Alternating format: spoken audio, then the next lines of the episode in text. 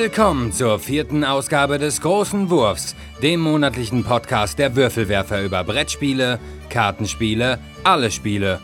Heute mit dem Thema Der Weltraum, unendliche Würfel. Und hier sind eure Gastgeber Liv und Svea, Jutta Wittkavel, Steffen Rühl und Andreas Geiermann.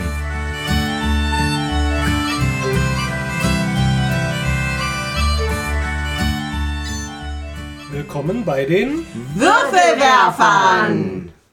heute mit dem Thema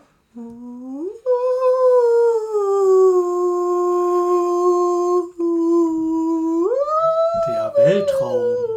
Unendliche Würfel. Ja.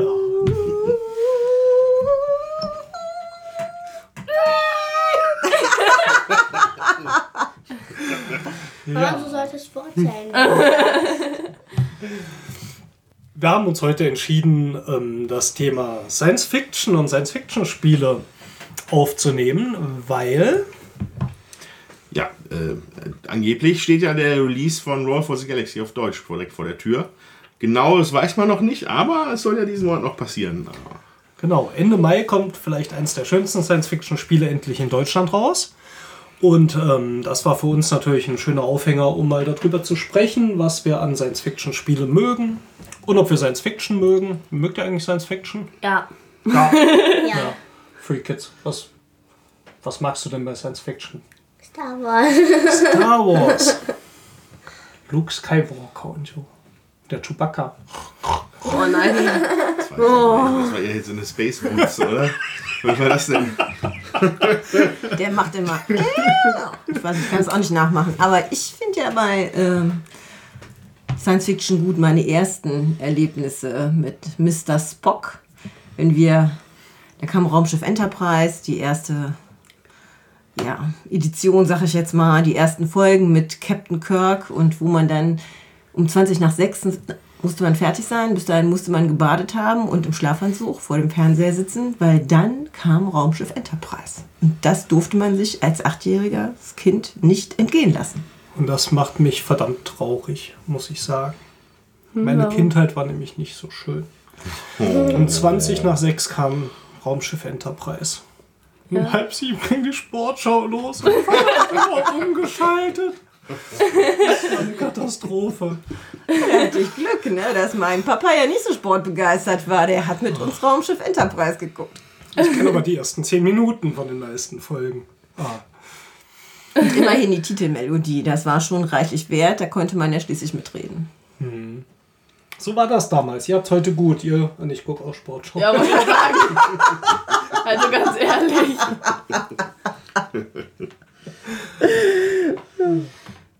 Ja, also ich habe es mit der Originalserie nicht so. Ich bin, ich bin da so in der generationsmäßig irgendwo in der Mitte ver verortet hier bei den anwesenden Würfelwerfern. Äh, für mich gibt es allerdings wenig was Besseres als Star Trek The Next Generation. Ja, äh, Captain Picard war, äh, ja, also da gehen mir fast die positiven Attribute aus, die ich diesem Mann zuweisen würde. So ein toller Typ. Ach so. Ja, so ein toller Typ. Und äh, tatsächlich ist es bei mir auch allgemein so. Science Fiction ist halt bei mir äh, der Top-Platz der Interessen. Also da können Elfen, können alle nach Hause gehen, ist mir total Mhm. egal. Wenn ich mich an ein Raumschiff setzen könnte, wäre ich jetzt nicht mehr hier. Sorry. Ja. Ich muss auch sagen, ich habe bei Star Trek Next Generation den absolut besten Cliffhanger gehabt. Den hat auch, glaube ich, sonst keiner gehabt. Aber ich kann es ja spoilern. Ich meine, die Serie ist 30 Jahre alt. Captain BK wird von den Borg gefangen genommen. Boah, Papa, ich habe die Serie noch nicht geguckt. Ich war noch nicht fertig. So. Und er wird ja in so einen Borg konvertiert. Assim, assimiliert. Ja, heißt er. assimiliert. Assimiliert. Resistance Und, äh, ist. Tochter- geil.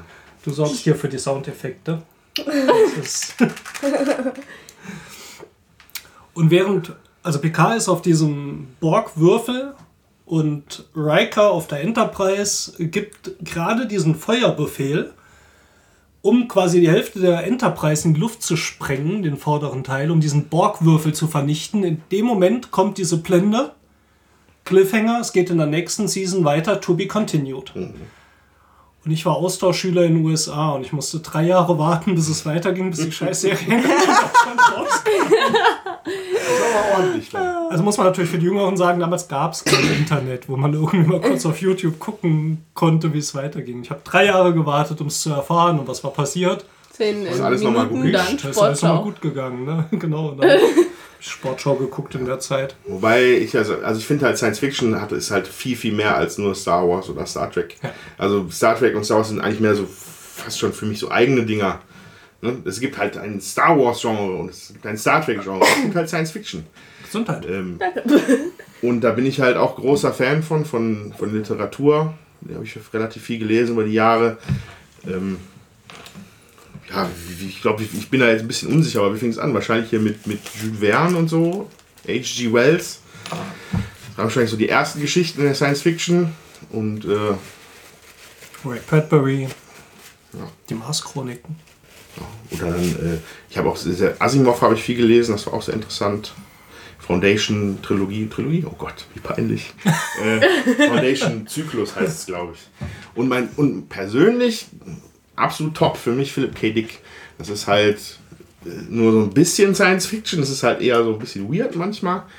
Ähm, berühmte Vorlage natürlich für Blade Runner, meinem absoluten Lieblingsfilm.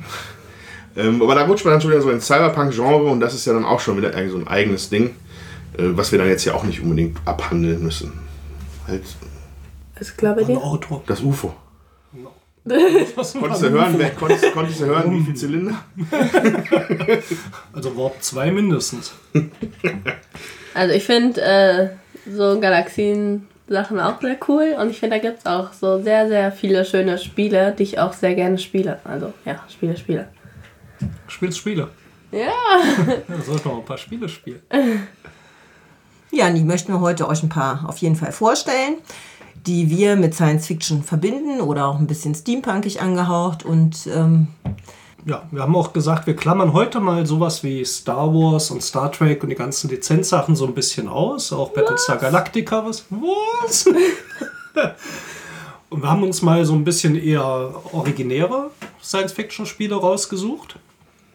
Ähm, weil über die anderen gibt es natürlich auch nochmal vielleicht mal die Möglichkeit, in getrennten äh, Sendungen nochmal drauf einzugehen.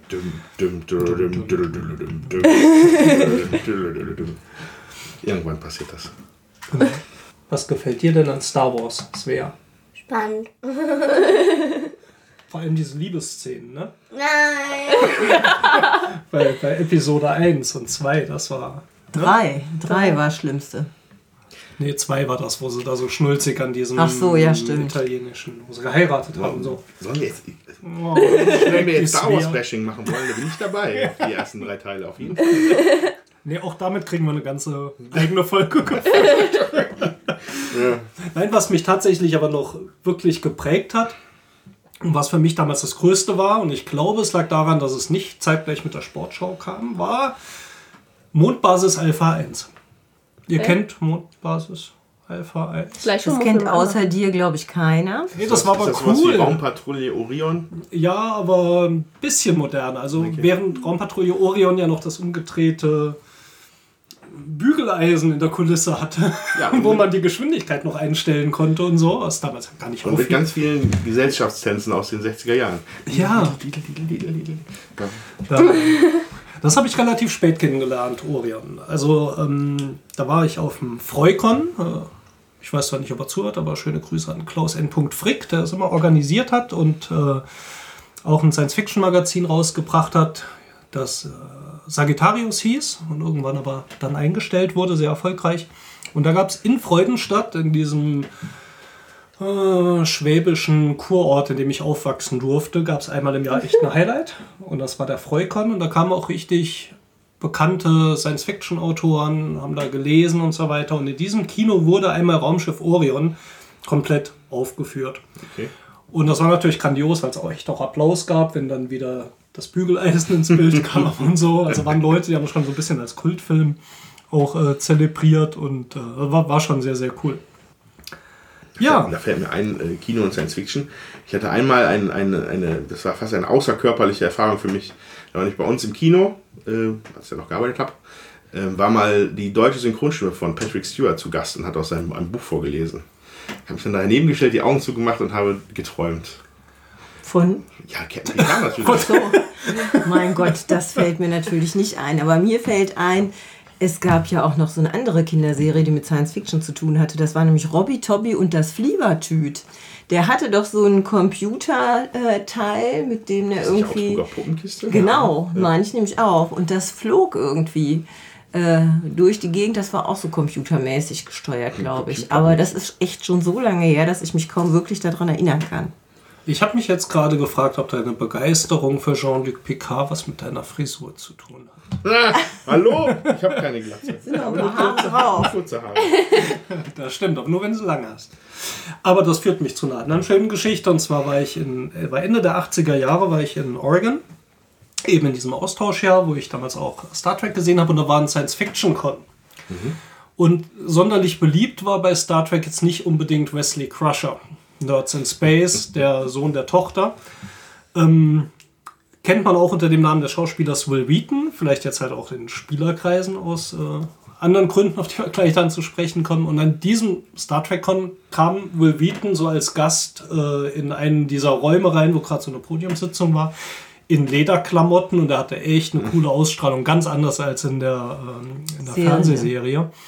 Und Will Wheaton ist ja auch heute, gerade für die Tabletop-Spieler natürlich, äh, für die englischsprachigen zumindest ein Thema, weil er einen sehr, sehr coolen äh, YouTube-Channel hat mit Will Wheatons Tabletop.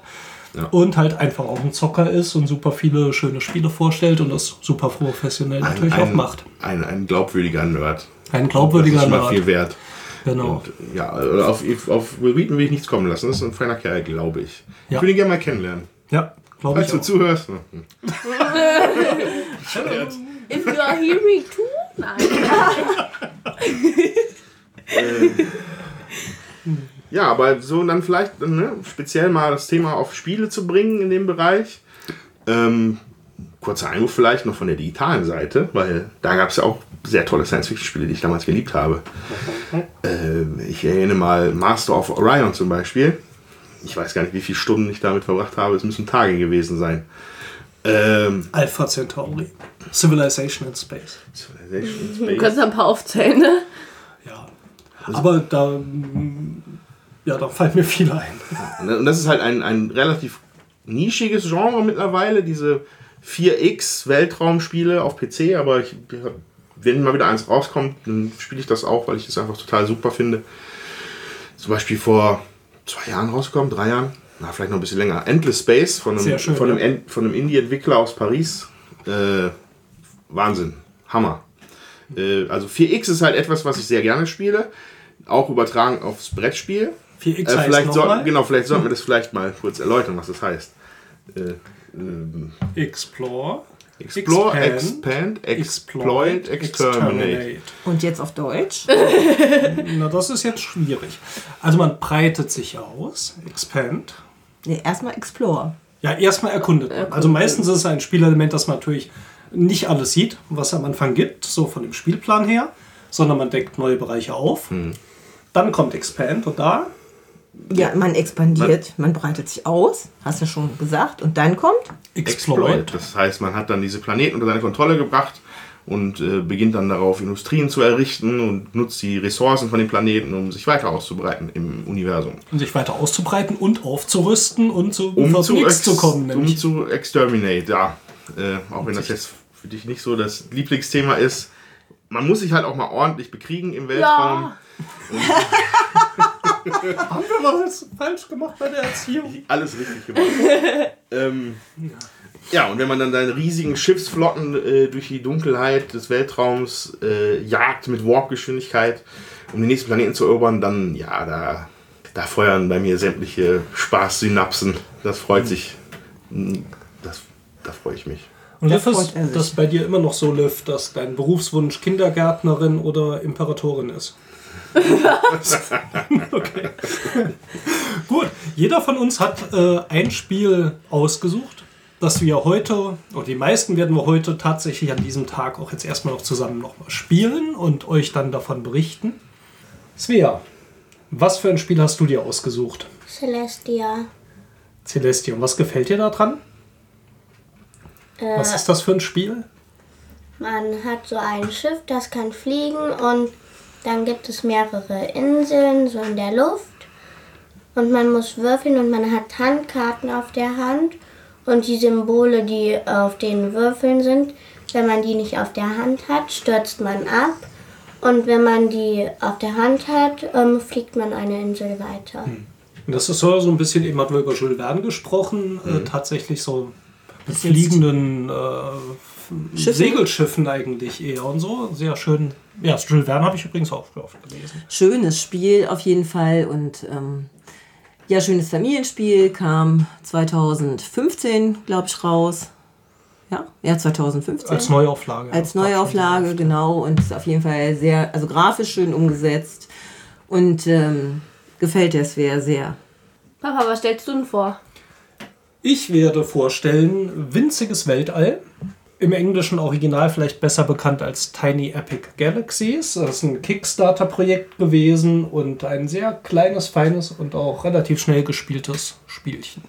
Was der Schwerkraft Verlag jetzt auf Deutsch äh, rausgebracht hat, heißt dann eben Winziges Weltall. Genau. Äh, ja, ich werde noch ein bisschen was zu Eclipse erzählen. Also das werden wir leider nicht spielen können heute.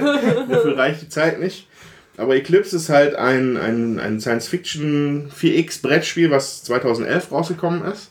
Hat damals äh, für hohe Wellen gesorgt, hat, hat den, Hobby- hat den Hobbyspielemarkt umgekrempelt. Und war für mich damals halt auch äh, äh, das, also da, da war ich extremst heiß drauf. Das, für mich ist das quasi auch so, ein, so eine Zäsur gewesen, weil seitdem ich mir das damals geholt habe, ist auch wieder, also ist halt dieses Brettspielfieber halt auf, auf dem Höhepunkt Ah, ja. angekommen. Das ist- war halt so ein, so, ein, so ein Markerpunkt. Das war eines der ersten jetzt, die ich mir dann damals dann geholt habe. Vorher immer so ein bisschen so, ja, Brettspiele sind cool, Spielemesse ist halt super, aber ja, Eclipse war halt mit daran was. schuld, dass ich jetzt halt hier sitze. Ja. Was hattest Äh, du dir Ich ausgesucht? stelle Galaxy Trucker vor, das ist eines meiner Lieblingsspiele, weil man hat, äh, also natürlich großes Spielfeld, man braucht äh, guten Überblick und da bin ich auch ein bisschen so im Vorteil. und ich äh, baue so auch gerne das Schiff dann so auf und äh, reise dann von Planet zu Planet.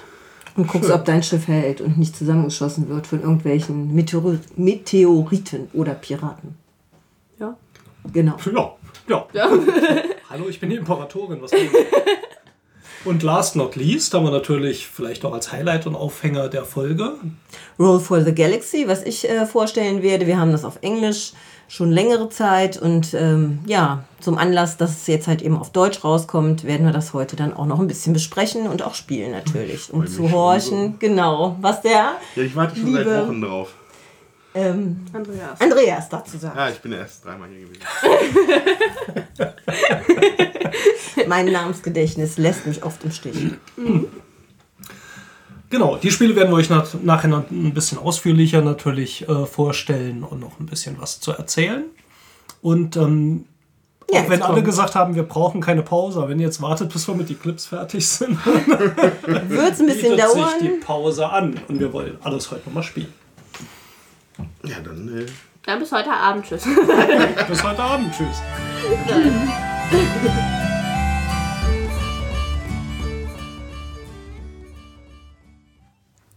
Wer Science Fiction kennt, weiß, dass es durchaus zu Fluktuationen im Raumzeitkontinuum kommen kann. Dies war auch diesen Monat bei uns der Fall.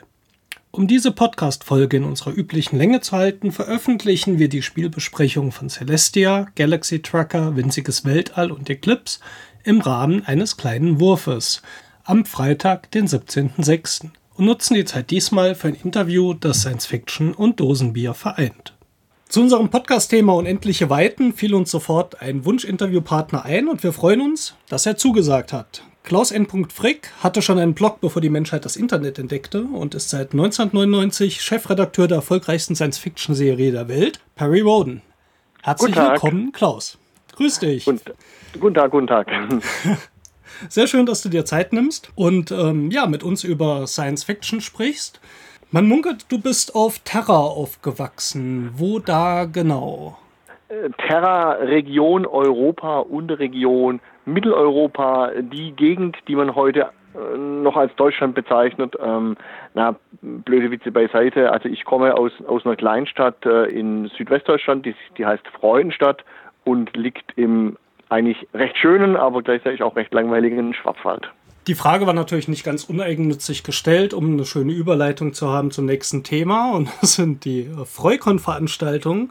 Freudenstadt war tatsächlich über viele Jahre auf der Science-Fiction-Fandom-Karte ein wichtiger Punkt. Und das lag unter anderem an dir, zusammen mit äh, Kollegen wie Günter Freunig und Hermann Ritter, hattest du dort eine Veranstaltung ins Leben gerufen, die sich Freukon nannte.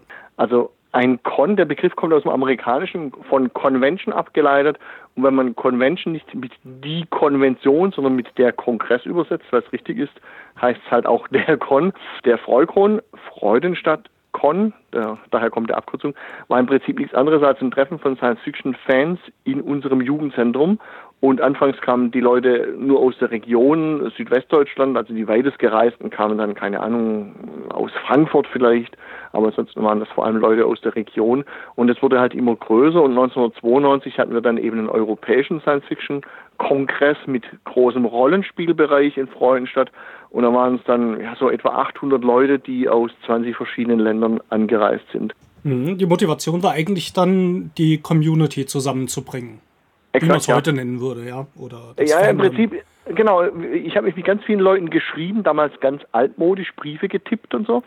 Ähm, oder wir haben Tonbriefe verschickt. Das ist ja etwas, was komplett ausgestorben ist. Also man besprach Kassetten und schickte Kassetten durch die Gegend ähm, und besprach Kassetten, machte Musik drauf und sagte dann so, jetzt spiele ich dir mein neues Lieblingslied vor, das ist bla bla blub und dann spielte man das Lieblingslied von, einer anderen, von einem anderen Kassettenrekorder wurde das abgespielt und dann redete man drüber und, und, und der andere sprach dann auch auf die gleiche Kassette drauf und die wurde wieder zurückgeschickt. Und die ersten Spiele, die ich gespielt habe, da waren ja auch äh, Briefspiele, wo man sich eben die Briefspielzüge mit der Post geschickt hat.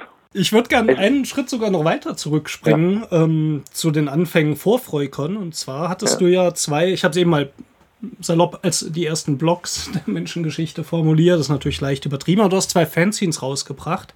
Ja. Einmal den Endpunkt als Punk- und Hardcore-Magazin oder Egozin, wenn es Hardcore damals überhaupt schon gab. Ähm, und natürlich das 1980 erstmals erschienene Sagittarius, was äh, als Science-Fiction-Fanzine daherkam. Den Endpunkt ja. gibt es in veränderter Form heute noch als Blog und wie ich heute ja. zufällig gesehen habe, auch äh, unter querfunk.de noch als Radiosendung mit dem Slogan Punk und Hardcore aus aller Welt, von 76 bis heute möglichst unkommerziell und gegen alles, was gut ist. Den gibt es noch heute. Wieso hört das nicht auf?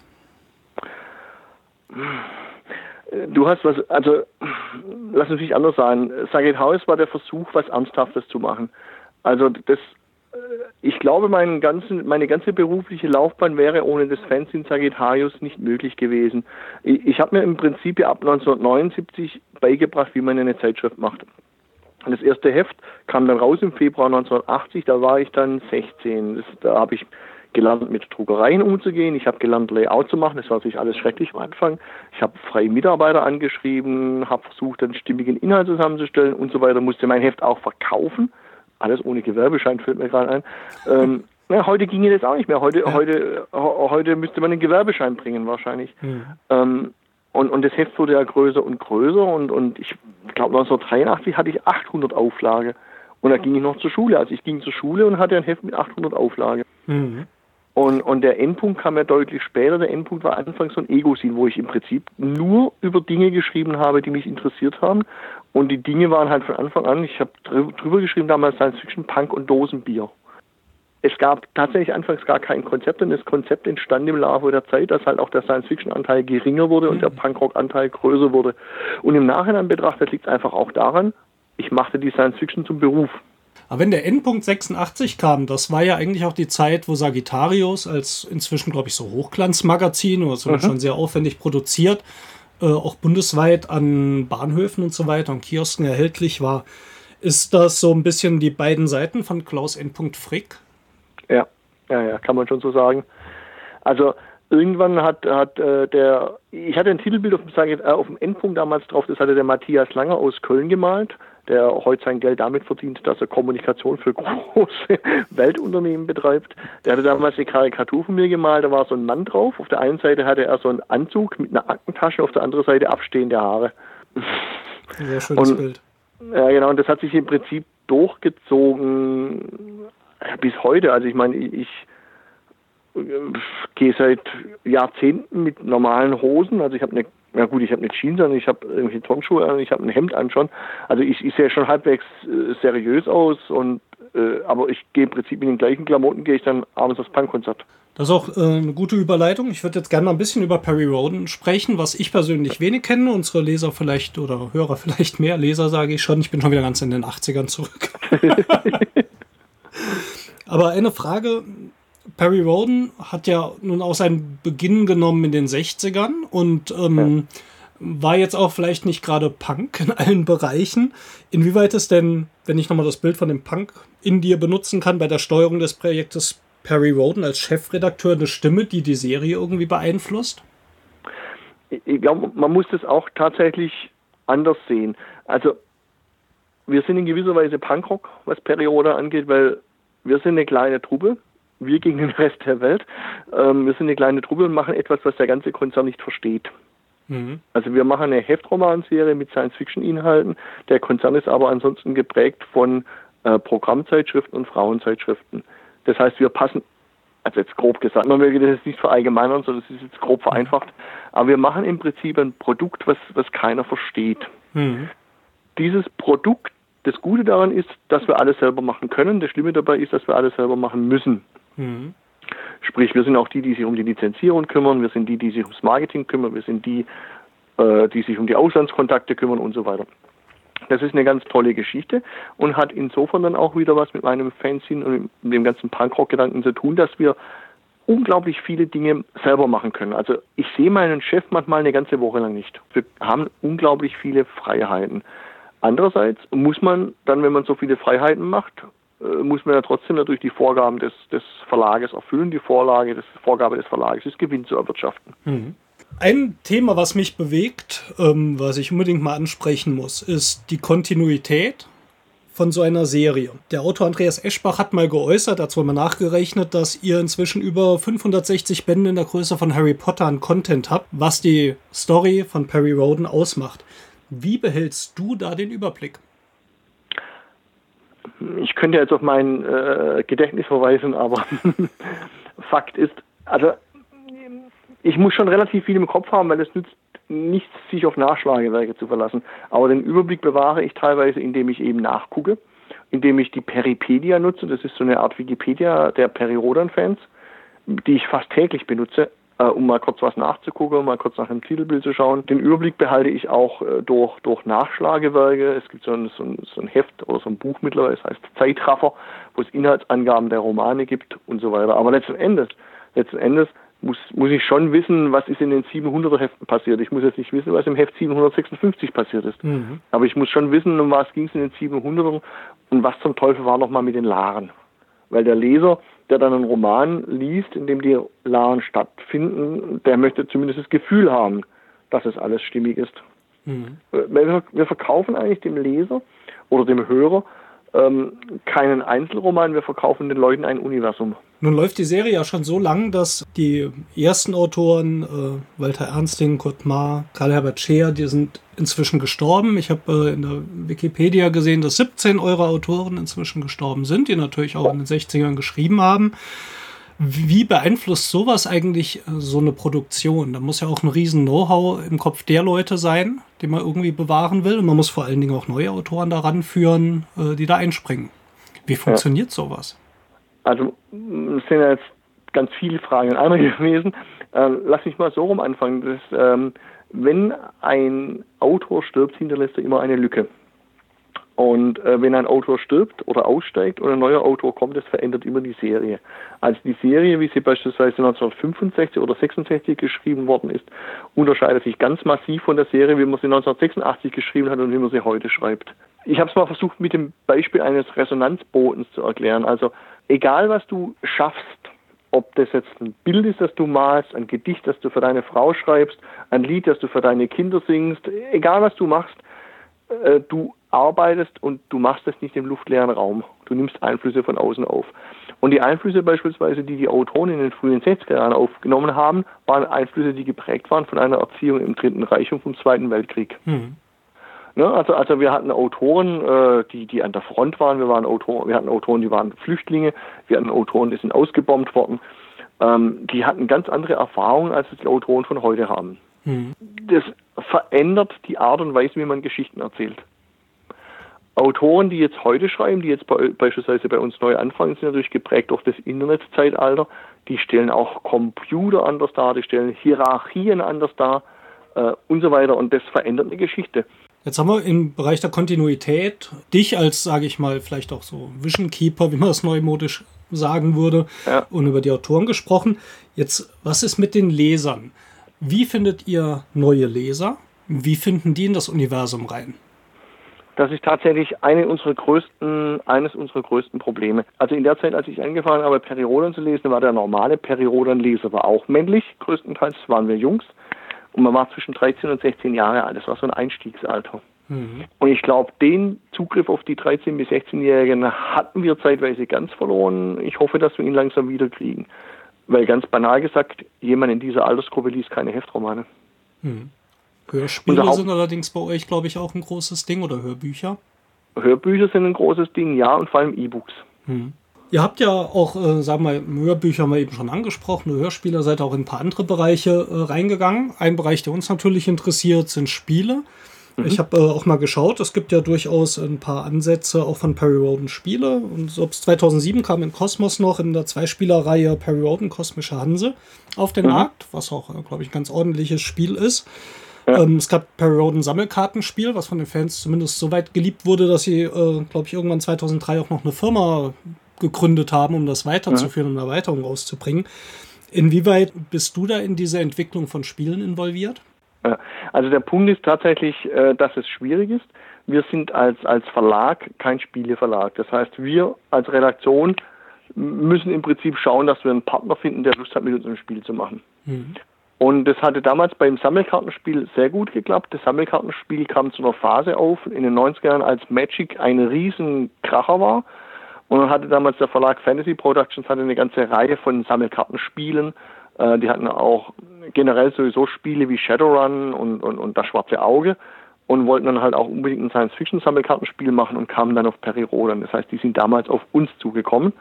Und bei Cosmos, ähm, die das, das Brettspiel gemacht haben, gab es eine ähnliche Verbindung die bekamen ein Spielkonzept angeboten ähm, und wollten dieses Spielkonzept umsetzen und brauchten halt ein Science-Fiction-Universum. Mhm. Und wir haben dann ein vorhandenes äh, Spielekonzept genommen und rodanifiziert. In dem Fall äh, habe dann ich im Prinzip den ganzen Rodan-Bezug geschrieben, aber das Konzept wurde von denen gemacht. Aber vielleicht mal als Aufruf an alle Autoren und Verlage, die zuhören. Da ist durchaus immer Interesse an einer guten Kooperation. Ja. Und ähm, dass man da sicher auf dich zukommen kann. Auf jeden Fall. Von den Spielmechaniken im Brettspielbereich zum Beispiel äh, werden Science-Fiction-Spiele entweder oft über diese 4x-Formel, so Exploit, Expand, Explore, Exterminate, gestrickt, also dieses Erkunden und Ausbreiten im Universum, man sammelt seine Ressourcen, dann bekämpft man die Gegner. Ist das Science Fiction? Ja. Wo war die Frage jetzt? Die Frage ist, ist Science Fiction vielleicht mehr als das, was man in einem Spiel üblicherweise okay. darstellt? Es ist, es ist ehrlich gesagt, äh, mir als Spieler, ich habe da ein paar Mal zugeguckt, wie gesagt, ich bin ja kein so, so ein Computerspieler, mir war es immer zu banal letzten Endes, weil es ja mhm. nichts anderes ist als Access and Allies im Weltraum. Mhm. Oder, oder keine Ahnung, also was auch immer, irgendein Auf, irgendein Aufbaustrategiespiel, ob ich das römische Imperium aufbaue oder, oder das intergalaktische Imperium, ist ja letzten Endes von der Spielmechanik her egal. Ich fand solche Aufbauspiele von der Idee her grundsätzlich immer schön. Also ich habe als Autor, äh Quatsch, als, als Leser immer gerne Romane gelesen, wo es darum ging, wie so eine Kolonie aufgebaut wird. Mhm. Aber dann darf es halt nicht mechanisch sein, glaube ich. Das ist dann zu unoriginell. Der Hintergrund meiner Frage ist vielleicht auch so ein bisschen, ähm, passt, was ich üblicherweise so nenne, ernsthafte Science Fiction, jetzt im Sinne der Literatur und Spiele da überhaupt zusammen? Weiß ich nicht. Ähm, ich überlege gerade, also im, im, historischen Bereich, wenn man so ein Spiel nimmt wie Carcassonne, mhm. hat es ja mit der wirklichen Stadt Carcassonne ja auch nichts zu tun. Mhm. Äh, das hat ja höchstens irgendwelche Details äh, des Designs oder so von Carcassonne übernommen, aber man hat im Prinzip ja so dieses Ding mittelalterliche Eckpunkte übernommen und hat daraus ein Spiel gemacht. Oder ich habe mal gespielt als Brettspiel äh, dieser Ken Follett Roman Die Säulen der Erde, den gibt es ja auch irgendwie als ja. Brettspiel. Ja. wo man halt Holz besorgen muss und Steine besorgen muss, um eine Kathedrale zu bauen und so. Ähm, da hat man schon geschafft, den Ernst des Romans zu übertragen. Ich habe da, da bin ich jetzt wieder zu faul. Ich habe natürlich selten die Geduld, nicht mehr so wie früher, wo ich Rollenspiele gemacht habe. Ich habe nicht mehr die Geduld, mich drei, vier, fünf Stunden auf ein Spiel einzulassen. Mhm. Und jetzt will ich mir vorstellen, wenn ich einen, einen seriösen Science-Fiction-Roman den auf ein Spiel umzusetzen, wüsste ich nicht, wie man es machen sollte. Das Thema Ja. Science Fiction. Ähm, wenn ich mir das heute so anschaue, Apps und Smartphones, die den Tricorder von Spock und Raumschiff Enterprise echt alt aussehen lassen, das Internet, direkt mit Nerven verbundene künstliche Gliedmaßen, was man in Vorträgen bei TED.com sieht, das klingt alles wie aus William Gibsons Neuromancer, ist aber heute Realität. Hat die technische Entwicklung die Science Fiction überholt? Teilweise ja. Also die, die ganz klassische Science Fiction im Sinne von, ich erzähle äh, aus einer Welt, von die in 20 Jahren ist oder in 10 Jahren, die verliert unweigerlich gegen, gegen, die, Wirkli äh, gegen die Wirklichkeit der Zeit. Da, äh, also dann funktioniert so eine Art Science Fiction nur noch, wenn sie wirklich als Thriller daherkommt. Sprich, äh, wenn dann halt Dinge wie Gendiebstahl oder, oder was auch immer oder Diebstahl von Atommaterial in, in so einer Thriller-Atmosphäre geschildert werden, dann funktioniert es wieder. Als ich die Science Fiction, die in Anführungszeichen ernsthaftere Science Fiction, die ich so immer kennengelernt habe, auch äh, gerade auf dem Freukon in Lesungen, hat man schon so ein bisschen gemerkt, dass dieser technologische Pfad, so dieses traditionelle Science Fiction, so ein bisschen verlassen wurde und es eigentlich eher in Richtung gesellschaftskritisch trifft es nicht ganz, vielleicht so gesellschaftsformenden Pfad äh, betreten hat.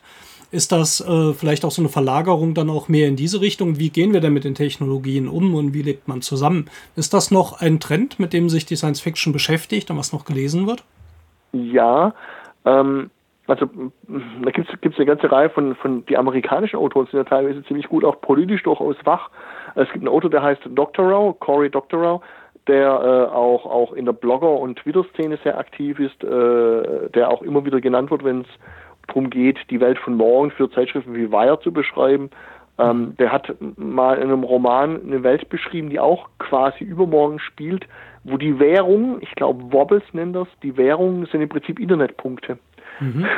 Also äh, dein, dein Wert, an dem du gemessen wirst, ist äh, beispielsweise, wie viele Freunde du im Internet hast bei irgendwelchen Seiten und so und, und, und wie die dich bewerten. Also du wirst bewertet von deinen Freunden im Netz und das ist der Wert, den du in der Gesellschaft hast, und das ist der Wert, mit dem du bezahlst. Ja. Was erwartest du oder hoffst du dir von der Science Fiction als Literaturgattung denn so jetzt und für die Zukunft? Wo kann die sich denn wirklich zeigen und uns weiterbringen?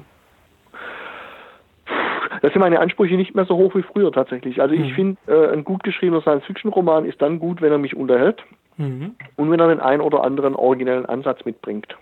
Das kann ja auch eine Was-wäre-wenn-Frage sein auf einem fremden Planeten. Also diese alte Idee, wir schildern eine Gesellschaft auf einem fremden Planeten, die funktioniert ja immer noch. Mhm. Und da kann ich ja auch äh, machen, was immer ich will. Ich muss es nur glaubhaft machen. Wichtig ist, die Leute gut zu unterhalten. Und das ist heute schwieriger als früher, weil die Konkurrenz größer ist. Aber mit so einer Idee kann ich halt dann die Leute sehr wohl auch zum Nachdenken bringen. Was der Science Fiction ein bisschen, ein bisschen verloren gegangen ist, glaube ich, ist, dass er ähm, zwar im Film und im Fernsehen die breite Masse erreicht, auch im Spiel, aber mit der Literatur äh, kaum noch. Mhm. Da hoffe ich auf eine Trendwende. Ähm, also ich meine, wir sind mit Peri Rodan, sind wir einerseits Marktführer, aber andererseits sind, sind, wir, sind wir eine kleine Minderheit. Mhm. Ähm, die Science Fiction funktioniert unglaublich im bebilderten Umfeld.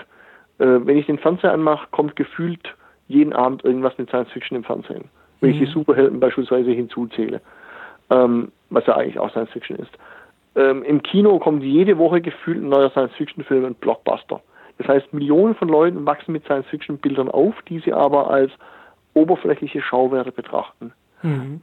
was ja okay ist, aber ähm, das ist mir dann ein bisschen zu wenig. Also ich hätte es ganz gern, wenn zwischen den tollen Bildern auch ab und zu mal noch ein bisschen was mit Hirn drin wäre. Mhm. Ähm, weil letzten Endes ähm, geht es ja immer darum, wie sieht die Gesellschaft von morgen aus. Mhm. Wie die von heute aussieht, das sehen wir jeden Tag. Wie die von gestern aussah, das können wir nachlesen oder in Geschichtsvideos uns angucken. Aber wichtig ist ja, die Gesellschaft von morgen zu gestalten. Und, und, und, und da kann vielleicht eine Science Fiction immer noch mal den einen oder anderen Denkanstoß geben. Ich habe ein Zitat, ich glaube, es ist die Einführung von Perry Roden aus äh, den ganz frühen Heften. Da steht, Perry Roden führt in eine Zeit, in der die Nachkommen der Menschen von der Erde nur noch wie von einem Mythos reden und ein vereinsamter Planet um eine längst erloschene Sonne kreist, die einst Mittelpunkt des Universums war. Inwieweit bringt denn euer Universum oder die Science Fiction auch Hoffnung für die Leser? Hm, ähm, also zumindest bei, bei, bei Perirodan gilt immer noch eine Grundbotschaft und, und das ist eine Grundbotschaft, die natürlich unterschwellig ist, aber die ich, die ich gerade in diesen Zeiten ganz wichtig finde es ist scheißegal, welche Hautfarbe du hast. Es ist scheißegal, aus welchem Land du kommst. Es ist wirklich völlig egal, ob du Mann oder Frau bist, ob du Moslem oder Jude oder, oder Christ bist. Entscheidend ist, dass, ist, dass du ein Mensch bist und dass alle Menschen gleich sind. Und, und die Botschaft bei Perirodan ist ja, dass nur eine geeinte Menschheit, die sich nicht in eigensinnigen Streitereien aufreibt, dass nur so eine geeinte Menschheit in der Lage ist, ins Universum vorzustoßen oder profaner gesagt, unsere Probleme zu lösen. Und es ist, glaube ich, immer noch so eine Grundbotschaft, die wir vermitteln. Wie hoffnungsvoll ähm, bist du persönlich, dass die Botschaft ankommt und noch greift? Also ich bin nicht mehr ganz so no-future-mäßig wie in den 80er Jahren, aber ähm, mich macht die aktuelle Situation sehr traurig, gerade wenn ich mir die, die Welt anschaue oder auch, auch, auch Deutschland. Und äh, ich will nicht sagen, dass ich pessimistisch bin, aber also man, man also ich hoffe, dass, dass, dass wir nochmal die Kurve kriegen, wir als Menschheit, ähm, dass wir die schlimmsten Sachen verhindern mhm. und äh, dummerweise gibt es halt jeden Tag irgendeine Meldung im, im, Fernsehen oder in der Zeitung, wo ich dann denke, nee, wir kriegen es doch nicht hin. Mhm. Also ich bin äh, 60% Pessimist, 40% Optimist. Okay. Hey, es hätte sicher noch vieles zu besprechen gegeben, aber ja. wir sind schon lange am Sprechen. Äh, du hast noch zahlreiche Bücher geschrieben über deine Reisen nach Afrika, unter anderem eins, was total spannend klingt, aber das kann man ja vielleicht auch einfach lesen, anstatt drüber zu sprechen. Genau, Tipps für genau, tolle genau. Punkplatten findet man auf n.blogspot.de. Und ähm, gibt es noch was, was ich vielleicht vergessen habe zu fragen, über das du gerne sprechen würdest? Da müssen wir noch mal eine Stunde machen. Ich finde, es gibt, es gibt ähm, vielleicht tatsächlich noch äh, sowas wie eine Botschaft. Also in, in den, ich weiß noch, ich habe immer in den 90er Jahren haben sich zwei Panketten bei mir eingezeckt äh, in, in meiner Wohnung damals in Karlsruhe. Und die eine fragte mich dann irgendwann mal, wie kannst du es aushalten, dich in so einer scheiß Welt nicht umzubringen? Und habe ich damals gesagt, ja, mich hält der tägliche Hass aufrecht. so wird es heute nicht mehr formulieren, das ist auch 20 Jahre her. Wow. Aber ähm, man darf sich nicht unterkriegen lassen. Ich glaube, das ist mhm. wirklich ganz entscheidend. Also man darf sich durch all diesen Scheiß nicht unterkriegen lassen. Man muss gucken, dass man, dass man auch in den Spiegel gucken kann. Also ich versuche mein Leben so zu gestalten, dass wenn ich abends oder morgens in den Spiegel gucke, dass es mich nicht ekelt. Mhm. Ähm, mir ist schon klar, dass die Leute, die äh, diese schlimmen Dinge machen, dass sie auch in den Spiegel gucken und sich nicht ekeln. Aber ich möchte mich nicht vor mir ekeln für das, mhm. was ich tue. Lieber Klaus, vielen Dank. Es war toll, dich bei uns zu haben. Und vielen Dank für deine doch jetzt äh, üppige Zeit, die du uns bereitgestellt hast und für deinen Besuch hier bei uns. Gern geschehen. Vielen, vielen Dank, dass ich da sein konnte. Tschüss. Ciao, ciao. Das komplette, fast 50-minütige Interview findet ihr in den nächsten Tagen als kleinen Wurf auf unserer Website oder in unserem Podcast-Feed. Und wir kommen nun zu unserer Spielvorstellung. Ich stelle Roll for the Galaxy von Wai Hua Wang und Thomas Lehmann vor. Ein Spiel für zwei bis fünf Spieler, dauert 45 Minuten und ist ab 14 Jahre angegeben. Ich würde aber sagen, dass man das schon auch ab 12 spielen kann. Die Kernmechanik von Roll for the Galaxy ist das Zuweisen von Ressourcen auf eine von fünf Phasen im Spiel. Phase 1, neue Planeten und Technologien erkunden. Die muss man auf Säckchen ziehen. Phase 2, die neu gefundenen Technologien entwickeln. Phase 3 die neu gefundenen Planeten besiedeln, Phase 4 Güter produzieren und Phase 5 Güter für Geld oder Siegpunkte auf Schiffe verladen. Als Ressourcen agieren hier die Würfel der Spieler, die zu Beginn der Runde gewürfelt werden und deren Symbole dann bestimmen, an welche Phase die Würfel eingesetzt werden können. Das verfügbare Einkommen begrenzt die Anzahl der Würfel, die man werfen kann. Hier hat jetzt jeder Spieler zwei wichtige Entscheidungen zu treffen, nämlich einmal, welche der fünf Phasen wähle ich die auf jeden Fall stattfinden soll. Und die zweite wäre dann, welche der fünf Phasen weise ich Ressourcen zu, damit ich von den Phasen profitiere, wenn sie stattfinden. Phasen, die nämlich von keinem Spieler gewählt werden, finden in der aktuellen Runde auch nicht statt.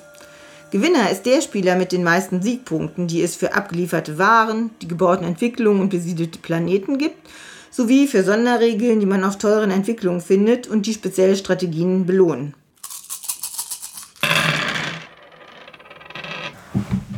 Ja, wir haben jetzt Roll for the Galaxy zweimal hintereinander direkt gespielt, um auch ein bisschen reinzukommen ins Spiel.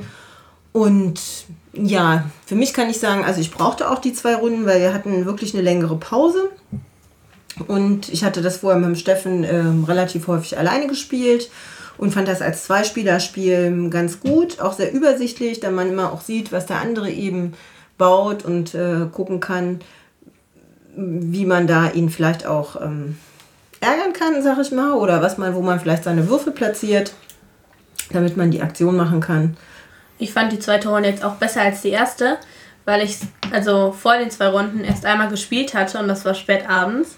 Deswegen konnte ich die Regeln auch relativ schlecht. Und zum Einsteigen ist es echt schwer. Also ich habe es jetzt auch erst bei der zweiten Runde ein bisschen geblickt. Bei der ersten Runde, keine Ahnung, ich habe es überhaupt nicht kapiert. Und ich denke, es ist auch ähm, ein bisschen komplex, wie man sich da eine gute Taktik überlegt. Aber mir hat es auch Spaß gemacht. Ich würde so eine 7 geben, also ja. Ich denke, eins äh, wurde jetzt angesprochen, es ist erstmal schwierig reinzukommen. Es ist kein Spiel, das super zugänglich ist. Äh, Andreas hat es jetzt zum ersten Mal gespielt, oder die ersten beiden Male. Wie war das für dich? Äh, ja, das Spiel wirkt sehr komplex am Anfang. Ähm, aber ich, ich, ich glaube, was mich am meisten gestört hat, ist diese Würfelverteilung. Das ist, da, da, also man muss halt Würfel bestimmten Aktionen zuweisen. Ähm, man muss aber diese, diese, das, das, das Symbol dieser Aktion nicht gewürfelt haben, um das zu machen. Ähm, stattdessen brauchst du das, wenn du es halt äh, unter das Plättchen legst, also nur auf Verdacht. Da muss es dann das Symbol sein. Und ich glaube, bis zum Ende habe ich noch immer hin und her überlegt, wie ich das jetzt genau zu machen habe. Ich finde, das ist vom, von der Mechanik her irgendwie nicht sonderlich elegant.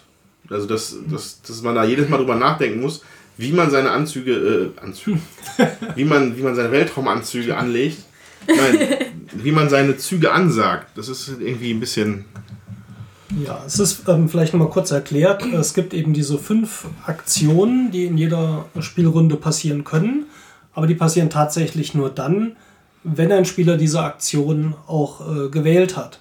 Und dazu legt man eben einen Würfel auf äh, ein Tableau, wo diese fünf Aktionen abgebildet sind. Und um diese Aktionen zu wählen, da darf man einen beliebigen Würfel auf ein beliebiges Symbol wählen, was bei allen anderen Würfeln, die man hinlegt, eben nicht passen, äh, was bei allen anderen Würfeln passen muss. Und das ist so das, was du meinst, was mhm. sich erstmal ein bisschen seltsam anfühlt. Auf der anderen Seite ist diese Sache mit diesem Platzieren der Würfel auch eine der Stärken von dem Spiel, finde ich, weil es da um, um Simultanwahl geht. Also alle Spieler müssen gleichzeitig verdeckt ihre Züge ansagen und äh, man profitiert halt davon, wenn man den Gegenüber durchschaut, was er so macht, äh, durch eigene zusätzliche Aktionen. Also ne, wenn, man, wenn man, sagen wir mal, die Entwicklungsaktion man möchte die halt, man spekuliert darauf, dass der Gegner das aufmacht, äh, auch ebenfalls macht. Dann äh, bucht man die Würfel nur so ein, dass sie halt äh, diese Aktion selber nicht auslösen würden, sondern nur, dass man da halt mitmacht. Das ist halt eine schöne Interaktion zwischen den Spielern. Leider aber auch die einzige zwischen den Spielern in dem Spiel, finde ich. Und das ist ein bisschen schade. Es hat natürlich dabei auch die taktische Komponente. Ich finde, ähm, das kann man halt, je mehr Spieler mitspielen, schlechter einschätzen oder ähm, übersehen. Ja, man kann ja so bei jedem Spieler gucken, was hat der denn da liegen, wie viel Würfel hat er denn da noch liegen, was will er denn vielleicht machen. Und da muss man sich ja auch selber noch entscheiden. Das ähm, ist nicht so einfach. Dazu kommt natürlich auch, was man selber gewürfelt hat. Ja, manchmal würde ich gerne eine Aktion machen, die kann ich dann aber nicht machen, weil ähm, mir die Würfel dazu fehlen. Beziehungsweise ich brauche vielleicht drei Würfel, um meine, äh, meinen Planeten äh, ähm, auszubauen. Das sind drei Würfel mit einem Kreis, beziehungsweise einen anderen und zwei Kreise, wenn ich das dann selber ansage. Ähm, aber ich würfel gar nicht drei Kreise, sondern vielleicht nur einen. Ne? Und dann muss ich entscheiden, so ähm, platziere ich den denn da drauf, jetzt auf dem Plättchen, wenn tatsächlich jemand die Aktion auslöst und äh, verzichte halt dann für die Runde auf die Aktion des Würfels oder kann ich den vielleicht sinnvoller, äh, sinnvoller dann noch äh, woanders einsetzen. Und das ist eben ähm, das, wo man sich jede Runde im Prinzip entscheiden muss, wie setze ich meine Würfel ein und wie viele Würfel habe ich denn überhaupt zur Verfügung. Ähm, ja, und das, das ich finde, es ist wichtig, eine Taktik zu fahren. Das kommt halt davon, hängt ein bisschen davon ab, was für Plättchen man aus dem Beutel zieht, wie stark die sind, ob die zueinander passen. Und das finde ich ist nicht immer so einfach. Das ist mir heute im ersten Spiel überhaupt nicht gelungen. Und jetzt im zweiten Spiel ist mir das sehr gut gelungen. Dann macht das auch Spaß, wenn man das Gefühl hat, man kommt irgendwie, äh, man kriegt sogar kein Bein auf die Erde, weil die passenden. Äh, Bein in den Weltraum. Ja, weil man die passenden Planeten oder die passende Entwicklung nicht sieht, dann ist das ein bisschen schwierig. Nochmal zum Produzieren, ne? Du kannst dir ja die Würfel auch eintauschen. Ne? Du kannst dir ja was hinlegen, damit du da. Ja, aber dann habe ich immer einen Würfel weniger. Ne? Also man kann natürlich einen Ja, Würfel ausgeben, um äh, das Symbol von dem anderen Würfel zu wechseln sozusagen. Aber das ist schon ähm, teuer. Manchmal rentiert es sich. Also wir haben es jetzt schon relativ häufig gespielt. Ähm, Das sind alles Punkte, die mir persönlich bei dem Spiel sehr gut gefallen. Ich mag es einerseits, dass ich mich sehr damit beschäftige, was mache ich aus den Möglichkeiten, die ich habe, was habe ich aus dem Säckchen gezogen, was habe ich gewürfelt und ich schaue so ein bisschen, was bei den anderen Spielern passiert.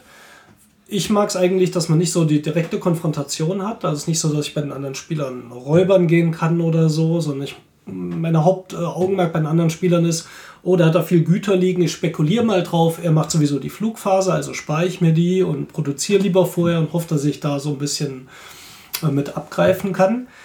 Und auch über den Lauf der Partie ist mir schon aufgefallen oder der Partien, dass zu den meisten Kritikpunkten hier schon Gegenmaßnahmen da sind. Was wir am Anfang zum Beispiel nicht gemacht haben, ist wirklich viel Plättchen zu ziehen und die wieder auszusortieren, die für mich nicht passen. Und wenn man zum Beispiel dann mal so eine Runde macht mit dieser Explore-Phase, also wo ich neue Plättchen ziehen kann, die wirklich auch zurücklege, die ich nicht unbedingt brauche, dafür zwei oder drei ziehe, wenn die mir nicht gefallen, mit dem zweiten Würfel das nochmal machen, dann komme ich relativ schnell durch das halbe Säckchen durch und kann auch nach den Plättchen suchen, die mir meine Strategie erlauben. Das ist aber auch notwendig, dass man dann die Plättchen auch halbwegs kennt. Dass man ungefähr weiß, was kommt denn noch. Und ich glaube, daher ist für mich auch der Langzeitspielspaß bei dem Spiel sehr hoch. Und deswegen habe ich auch immer wieder Lust, das zu spielen. Es ist nicht super komplex, es ist nicht super kompliziert, es ist ein bisschen unelegant, da gebe ich dir recht, ja, mit den ganzen Würfelsymbolen. Und man merkt ja auch, dieses Umtauschen der Würfel ist so ein bisschen auch eine Krücke. Und dann gibt es auch die Sonderfähigkeiten, die mir auch nochmal das anders umtauschen erlauben für bestimmte Würfelfarben. Ähm, das ist nicht super elegant. Aber es ist auch nicht so, dass es mich jetzt auf eine Schwelle bringt, wo ich sage, nee, da habe ich jetzt keine Lust mehr, mich mit zu beschäftigen. Also es funktioniert für mich noch so. Und ich kann mich dann nach einmal noch mal reinkommen, auch wirklich darauf konzentrieren, die beste Strategie zu finden. Und das mag ich bei dem Spiel total gerne. Und man ist relativ schnell durch, weil man es kann. Ich würde mal sagen, wie lange haben wir gespielt? Ja, jetzt eine Dreiviertelstunde. Ne? Das erste Mal war sicher Stunde. eine halbe Stunde länger, nehme ich mal an. Bis man reinkommt. Also ich finde, wir haben das ja jetzt auch schon öfter gespielt. Ich kann das gut nachvollziehen, was du sagst. Ähm, ja, Strategien zu entwickeln und man ist auch nicht so konfrontativ. Das gefällt mir auch. Und zu gucken, was habe ich denn, was mache ich denn mit den Möglichkeiten, die ich habe. Ähm, also ich würde auf jeden Fall Leuten äh, raten, die nicht so gut Englisch sprechen, das auf Deutsch zu kaufen.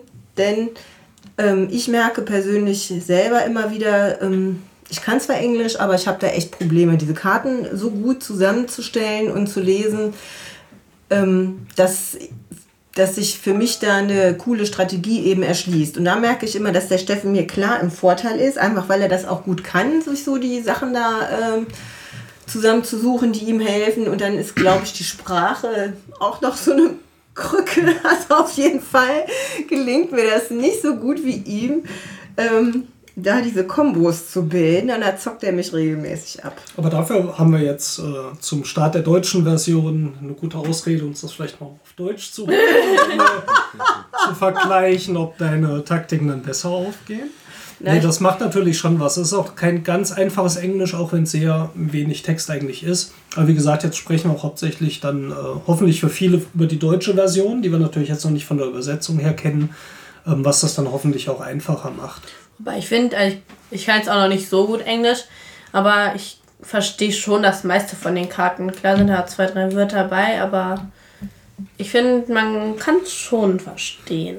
Ja, es geht auch nicht ums Verstehen, sondern es geht darum, den Überblick zu behalten. Und das fällt mir einfach schwer, wenn ich da beim Nachlesen mal denken muss. Ähm, ja, also ich bin an das Spiel rangegangen in der Erwartung, auch so ein 4X-Spiel zu haben, was halt mit Würfeln das halt irgendwie elegant löst. Lass uns doch mal die Xe durchgehen. Also, wir haben Exploration. Ja, erste Ja, das Aktion, finde ich, ne? finde ich halt schon. Äh, man, man, man erforscht zwar keine Quadranten oder sowas, oder irgendwas, keine, keine physischen Räume, wobei man da tatsächlich auch neue Planeten findet. Ja, passt Naja, schon. man erkundet den Würfelbeutel, äh, den Plättchen. Ja, also das finde ich schon. Ich finde, das hat, äh, das hat schon was von ähm, ja, erkunden. Ja, ne? nee, das, das geht auch vollkommen okay. Ähm, ähm, Expand, Geht eigentlich auch noch, ne? man besiedelt Planeten, man erforscht Dinge. Ja, das ist halt auch so ein bisschen mit dem äh, Auslegen so, ne? Exploit, man Ja, stellt auf seinem. Planeten halt Waren her. Auf jeden Fall. Und transportiert die ab. Ja. Es fehlt halt das Exterminate, ne? Was heißt denn das Exterminat? Ja. das, Das das Auslöschen. Konfrontative. Ja, finde ich auch. Grauenvolle Macht. Also ehrlich. Also sagen wir mal, es ist ein 3X-Spiel. 3X-Spiel. Hey, Wobei ist ein neues Genre erfunden. Ja, ich glaube, die gibt es sogar schon länger. Das Geiermannsche 3X-Spiel. Äh, Also mir gefällt das ja gut, dass das nicht so extrem konfrontativ ist. Ich mag das ja gar nicht. Also ich mag zwar gegeneinander spielen, ich spiele ja auch nicht so gerne diese äh, kooperativen Spiele, weil ich immer selber gerne entscheide, ah, anstatt mich da abzusprechen. Aber hier habe ich äh, schon auch das Gefühl, man spielt schon gegeneinander, aber nicht so hardcore. Ja, also es geht nicht so ähm, drauf, ich mache dich komplett platt. Ja, man hat immer das Gefühl, man kann auch immer noch ein bisschen was machen. Ja, man, Man macht den so- anderen ja so gar nichts. Also so richtig in Konflikt treten tust du ja nicht. Ne? Du versuchst ja nur von den anderen zu profitieren im Zweifelsfall, aber da bleibt's weg. Also ich könnte mir vorstellen, dass jemand, der es auch zumindest ein bisschen konfrontativ mag, sagen wir mal so ein Ansatz, wie es vielleicht bei Seven Wonders gemacht ist, wo Militär dich jetzt auch nicht wirklich raushaut oder bremst, aber trotzdem da ist und du das äh, auch benutzen kannst hätte sicher auch noch Platz hier drin, ohne jetzt sehr konfrontativ zu machen. Jetzt wissen wir natürlich noch nicht, was in den oder äh, in der oder den Erweiterungen drin ist. ja. Der haben wir noch nicht gespielt. Aber kann ich verstehen, dass der Punkt, der hätte schon auch reingekonnt, jetzt ohne vielleicht äh, wirklich jetzt dem anderen die Planeten zu zerbomben oder so. Ne? Und was mir dann vielleicht noch so ein, so ein bisschen gefehlt hat, wäre, wenn ich mir jetzt sowas wie, wie Eclipse angucke oder halt vor allem auch dieses Twilight, äh, M- nee, wie heißt das? Twilight Imperium? Twilight Struggle. Nee, nein, nein, nein, Twilight nicht Twilight Imperium. Das ist ja dieses ganz große mit dem, das Ja. ganz große Dreieck, das Twilight Imperium. Ja. Ne? Die sind halt bis oben hin voll mit Fluff, also mit Story, mit Charakteren, mit, mit Rassen, die irgendwelche Namen haben oder ein Universum, was man sich da ausmalen kann. Das ist cool. Ich finde, das hier ist, wirkt eher ein bisschen generisch. Also ich habe halt als Plättchen gezogen die Ancient Race. Hm. Den hätte man auch einen Namen geben können. Ähm, aber das ist halt. Und das dadurch, dass vielleicht auch so ein bisschen wenig differenziert das Gameplay. Weiß ich nicht. Ich müsste mir nochmal diese ganzen Start-Uni-Plättchen da äh, mal genauer angucken mit den Startplaneten, ob da wirklich ein asymmetrisches Gameplay entsteht zwischen den Spielern. Äh, das ist halt zum Beispiel, was Eclipse halt zum Beispiel sehr ganz nett macht. Mit den Alien-Rassen, so wenn man die ins Spiel bringt, sind starten alle irgendwie unterschiedlichen Ausgangspositionen, mit unterschiedlichen Techn technologischen Fähigkeiten und Ressourcen. Ich- spielen. Ja, immer eine Woche Zeit haben. Ja, aber ich finde, das ist hier auch. Ne? Man zieht halt irgendwie ein Startplättchen und dann zieht man noch eine Startwelt und die muss aber nicht unbedingt äh, dazu passen, zu dem, was man ähm, hat. Ich hatte jetzt beim letzten Spiel das Glück, dass das super gepasst hatte. Ja, also es hat mir gut gefallen. Ähm, und danach, das, da hatte ich halt irgendwie. Aber Ja, ich habe bisher nicht, ich hab halt bisher nicht das Gefühl, dass sich das großartig differenziert. So, dass das halt zwei verschiedene Start-Heimatwelten halt komplett unterschiedliche Spielstile oder so aufrufen beim Spieler. Das sind eher Ausprägungen, ne, worauf Ja. man sein Gewicht legt. Ja. Ich finde aber auch hier, also das vierte X, das ist ja auch nochmal so eigentlich der entscheidende Punkt, dass du was mit den Mitspielern sozusagen auch machst. Weil die ersten drei Xe, die kriegst du gut alleine hin. Aber ich finde einfach das Kämpfen, ich finde es einigermaßen witzig und mir macht das auch Spaß so. Aber ich finde, da kannst du auch nochmal was mit den Mitspielern machen. Und zur Komplexität, ich denke auch, das ist jetzt hört sich vielleicht gar nicht mal so kompliziert an, aber äh, ich denke, es ist schon so ein Vielspielerspiel. Also Familienspiel ist es definitiv nicht mehr. Auch weil es von der Zugänglichkeit her Ja, ein ist bisschen einfach- arg ungünstig ist, ja. Ja, also die Würfel, die dann ja unterschiedliche Fähigkeiten haben, die noch unterschiedliche Farben haben, ähm, die man dann noch mit kombinieren muss. Und das äh, finde ich auch, das ist jetzt nicht so intuitiv zugänglich. Da muss man schon immer auch ein bisschen überlegen. Und da ist auch beim ersten oder zweiten Mal spielen, äh, da gehen auch einfach Sachen verloren. Wobei man halt wirklich dann noch, ich muss noch mal eine, einen, einen Würfel brechen für die Würfel. Äh, das ist halt super. Also das hatten wir ja auch im letzten Podcast darüber, wie Wahrscheinlichkeiten auf Würfeln verteilt sind und wie schön ich das finde, wenn es spezielle Würfel gibt, die halt spezielle Eigenschaften haben. Das ist natürlich hier ein, ein, ein, ein, ein Potpourri an Würfeln.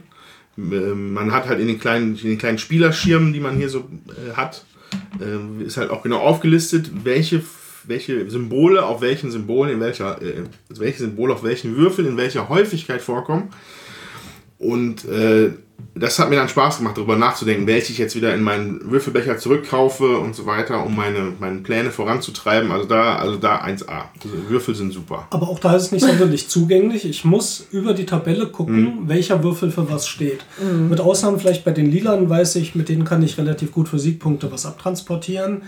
Ähm, Und die Gelben haben relativ viel Joker, aber ansonsten war ich immer wieder am Gucken. Moment, wenn ich das und das brauche als Symbol, welcher Würfel passt denn da? Es ist nicht eingängig. Es ist nicht so, ich weiß, der Grüne steht für Forschung oder so. Ähm, auch das macht es erstmal ein bisschen schwieriger. Es kommt aber auch, glaube ich, darauf an, dass wir das nicht so häufig hintereinander spielen und dann immer auch mal wieder eine, so eine lange Pause dazwischen hatten, dass wir da auch viele Sachen wieder vergessen haben. Ansonsten finde ich nämlich auch diese Übersicht auf diesen Sichtschirm ähm, total gut. Da ist das ja eigentlich auch noch mal alles erklärt. Und äh, das ist natürlich gut, dass man das so direkt vor Augen hat, wenn man da mm, mit irgendwas nicht zurechtkommt. Da kann man das ganz gut lesen. Das ist zumindest in der englischen Version so. In der deutschen wissen wir es ja, wie gesagt, noch nicht.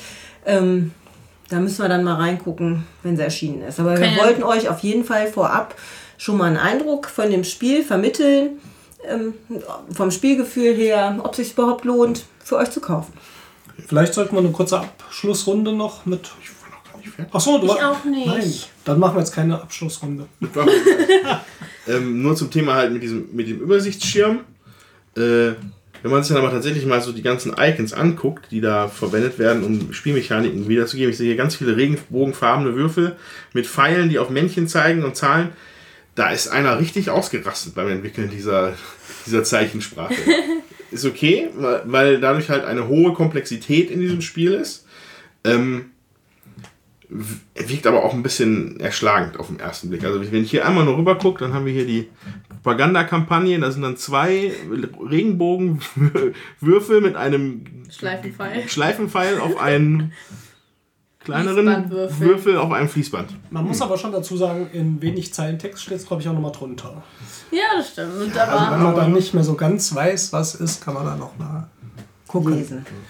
und ich wollte Ähm. auch sagen, die, also man würfelt ja in diesen Bechern und das ist höllisch laut. Also, Ja, da hättest du vielleicht mal so ein bisschen. Filz noch da reinmachen Komm, können. das ne? zeigen wir Oh jetzt. Gott. Oh, Ohr zu halten. Le- Leute am anderen Ende des Podcasts, halt euch die Ohren zu. Wir können das ja runterregeln. Sag mal Das mal vier. Das mal vier. Ähm, gut, das waren nur die Würfel. Da musst du gucken, wie du es nachher schneidest. die. Diese Plastikwürfel in Verbindung mit den, also die Plastikbecher in Verbindung mit den Würfeln, macht echt höllisch Krach und ist auch unangenehm im Ohr. Zumindest hier in der englischen Version. Ich weiß ja nicht, ob sie in der deutschen Version da die gleichen Materialien benutzen. Aber die Becher sehen cool aus. Ja, Oder? die sehen cool Schläft auch aus, wie nicht so bei kleine Raketen. Ja, und ansonsten auch das Material ist halt auch eigentlich ganz okay. Die Plättchen sind alle schön, die Plättchen sind alle schön dick. Ja. Und Ja. äh, die, die Schirmchen da, die, die stehen sogar, wenn es nicht windig ist. Und dann Wobei man dazu sagen muss, diese, diese Siegespunkte-Marker, die sind abgefahren. Ja, Also der Steffen meint, das war auch schon bei Race for the Galaxy so. Äh, ja, eine, verschiedene, eine bunte Anzahl an äh, Strichen auf einem Plättchen. Ja. Und von Race for the Galaxy ist auch die Symbolsprache äh, eindeutig übernommen. Also Mhm. mh, wer damit Probleme schon hatte, der wird hier jetzt auch nicht unbedingt auf Anhieb glücklich werden. Ja, wollen wir da noch eine Abschlussrunde machen? Habt ihr alles gesagt, was ihr sagen wolltet? Obwohl, ja, äh, doch. Die Mechanik äh, mit diesem äh, Aufdecken, was die anderen, also diese fünf Symbole da, das ist witzig. Und das ist auch neu. Und das habe ich auch noch in keinem anderen Spiel so gesehen, eigentlich. Ja. Da Das gab schon ein paar, die das gemacht haben. So San Juan und wer ist das Große, was ich immer vergesse? Puerto Rico. Ja. Da gibt es auch sowas, wo du so Rollen ausspielst und die anderen können dann folgen. Ja, auch bei. Das fand ich insbesondere bei Race for the Galaxy ähm, noch deutlich mehr abgekupfert von San Juan als hier. Da fand ich es also schon sehr ähnlich. Ähm, aber ist trotzdem ein schöner Mechanismus, den man nicht allzu häufig sieht. Ja. Ja. Das war's. Hm. Das war's. Ich fange mal an. Also ich bin Fan von dem Spiel. Ich stehe total drauf, weil es mir von der Spiellänge entgegenkommt, weil es mir von der Komplexität entgegenkommt. Ähm, weil ich auch, sagen wir, mit den Schwierigkeiten, die man haben kann, mit den Würfeln trotzdem klarkomme. Manchmal muss ich auch ein bisschen grübeln oder so, aber ich finde es gerade noch so okay. Ja, also man, wenn man schon viel Würfel da liegen hat, muss man schon ein bisschen jonglieren. Was ich aber sehr, sehr gerne mag, ist das Gefühl, mit zwei vorgegebenen Startplaneten und Ausgangssituationen zu starten, nachzuziehen und dann zu schauen, wie baue ich diesen Motor auf, der meine Siegpunkte generiert. Und ich hatte gerade hier im letzten Spiel das Gefühl gehabt, dass ich dann noch die Kärtchen gezogen habe, wo ich gesagt habe, okay, die passen zusammen oder den schmeiße ich noch mal weg und hole mir ein anderes. Und hat dann äh, wirklich so einen Siegpunktmotor, wo ich eben mit dieser braunen Welt Siegpunkte generieren konnte, die mir auch gleichzeitig Geld brachten, was mir wieder erlaubt, mehr Würfel zu kaufen. Und äh, wenn man an diesen Punkt kommt im Spiel, was nicht bei jeder Partie funktioniert, dass man denkt, oh, jetzt fluscht es aber, ähm, das ist dann auch sehr befriedigend. Und dann ist auch noch diese Komponente da drin, ich kann das Spiel beenden. Ich kann die Siegpunkte aufkaufen, um das Spiel zu beenden, oder ich kann natürlich auch meine äh, zwölf Karten fertig bauen, um das Spiel zu beenden und kann dann, wenn ich in Führung bin, auch wirklich darauf spielen, zu sagen, ich baue jetzt billige Welten und äh, komme damit zum Ende und gewinne vielleicht. Also das sind so Gefühle, die ich bei dem Spiel unheimlich gerne mag und deswegen ist für mich also sicher eins meiner, ich würde mal fast sagen, Top Ten Spiele. Ich mag das wirklich sehr, sehr gerne. Ich finde es auch ganz cool, aber ich bin mir noch nicht so ganz sicher. Ich habe es ja noch nicht so oft gespielt. Ich mag auch das mit dem äh, Startplättchen, wie der Papa schon gesagt hat. Wobei, äh, ich finde das auch noch ein bisschen ähm, besser, wenn es so ein bisschen mehr Eigenschaften hat. So. Also wie zum Beispiel bei so Monster-Sachen. So. Das ganz anders wäre als jemand anderes. Oder hättest Ja, du ja, mehr schon. Eigenschaften? Ja, einfach, dass es ein bisschen mehr ist, weil Ja. die Startsachen, die sind zwar cool, aber die sind jetzt nicht so toll. Das sind halt sozusagen zwei Plättchen, die gut zusammenpassen, die du als Startposition hast. Und das äh, reicht mir nicht so ganz. Ja, die auch nicht immer ganz gut zusammenpassen. Ne? Und man hat halt am Anfang dann schon ein oder zwei Aktionen. Ähm, und dann äh, ist man, muss man gucken, dass man erstmal wieder Würfel in den Becher kriegt. Und das äh, lähmt ja. Ne? Also ich glaube, das macht es äh, zum ersten Spielen auch erstmal schwierig, dass man denkt so, boah, ich brauche Geld, ich muss wieder Würfel in mein Töpfchen kriegen. Und wenn man da nicht so die äh, gute Kombi hat, dann hat man schon wirklich viel vertan. Ich spiele das ja, ich spiele das, nee, ich spiele das, ähm, ja, obwohl ich relativ viel Kritik jetzt heute schon geäußert habe, trotzdem gerne, was mir gut gefällt, ist, dass wir das auch abends nochmal locker in einer Stunde äh, spielen können. Also auch wenn man relativ müde ist, weil es trotzdem, ähm, ja, man hat Spaß, man kann das aufbauen. Ich, ich würfel auch gerne und es ist nicht so, als wäre es halt so stumpf vor sich hin würfeln, sondern man entwickelt halt auch noch was. Und das gefällt mir halt ganz gut. Ist auch zu zweit super machbar. Ähm, das finde ich auch gut. Fand es jetzt zu viert eben auch schön. Und ich lehne das auch nie ab, wenn der Steffen fragt, wollen wir nicht Road for the Galaxy spielen, dann würde ich sagen, ja klar. Weil das ja auch eben schnell durch ist. Ne? Man, man hat ein Stündchen gespielt und hatte Spaß. Das geht ganz gut. Oder manchmal sogar zwei Partien in nicht Ja. viel mehr als einer Stunde, ne? Hatten wir auch schon. Ja, also, ähm, ja, vorneweg, also es ist ein ziemlich gutes Spiel, da kann man nichts sagen, keine Frage. Ja, erheblich schlechtere Spiele gespielt. Ähm, ich bin hier jetzt noch so ein bisschen zweigeteilt, was glaube ich ein bisschen daran liegt, mit den Erwartungen, die ich daran gegangen bin. Äh, die sind halt zum einen total erfüllt, die Sache mit den Würfeln, zum anderen Teil nicht so erfüllt, weil ich dachte, das hat halt eine strategischere Tiefe, wie, wie so ein richtiges Viereckspiel hat. Ähm, aber ja, ich muss glaube ich noch ein paar Mal spielen. Also das ist halt, es hat mich jetzt nicht abgeschreckt. Also ich habe jetzt schon Bock, mir auch mal verschiedene Möglichkeiten da noch mal irgendwie zu Gemüte zu führen, was man da so treiben kann. Ähm, allerdings für ein Spiel, in dem es einen riesigen Berg roter Würfel gibt, die als Military bezeichnet werden, gibt es halt extrem wenig Auslöschung. Obwohl ich noch, wobei ich normalerweise immer nur auf der falschen Seite von so einem Gewehr stehe. Aber trotzdem, zumindest, äh, das ist halt das Eurogamigste äh, Weltraumspiel, was ich kenne. Das war unsere Vorstellung von Roll for the Galaxy, das, äh, wenn ihr den Podcast hört, vermutlich schon erschienen ist, nämlich Ende Mai. Wenn der Termin stimmt, den wir bei ein paar Online-Händlern gesehen haben. Wir würden empfehlen, vielleicht tatsächlich mal eine Partie zu spielen. Ähm, unsere Meinungen gehen doch ein bisschen auseinander über das Spiel. Und äh, insofern wäre es jetzt vielleicht von der Gesamtgruppe hier jetzt keine uneingeschränkte Empfehlung. Und ähm, schaut es euch aber mal an. Wie gesagt, ein paar von uns gefällt es auch richtig gut. Und die anderen müssen einfach noch ein paar Mal spielen. Ja, mache ich. Ja, ich auch.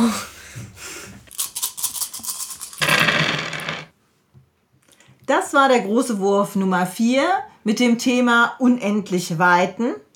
Ja, besucht uns doch mal auf unserer würfelwerfer.net äh, Internetseite.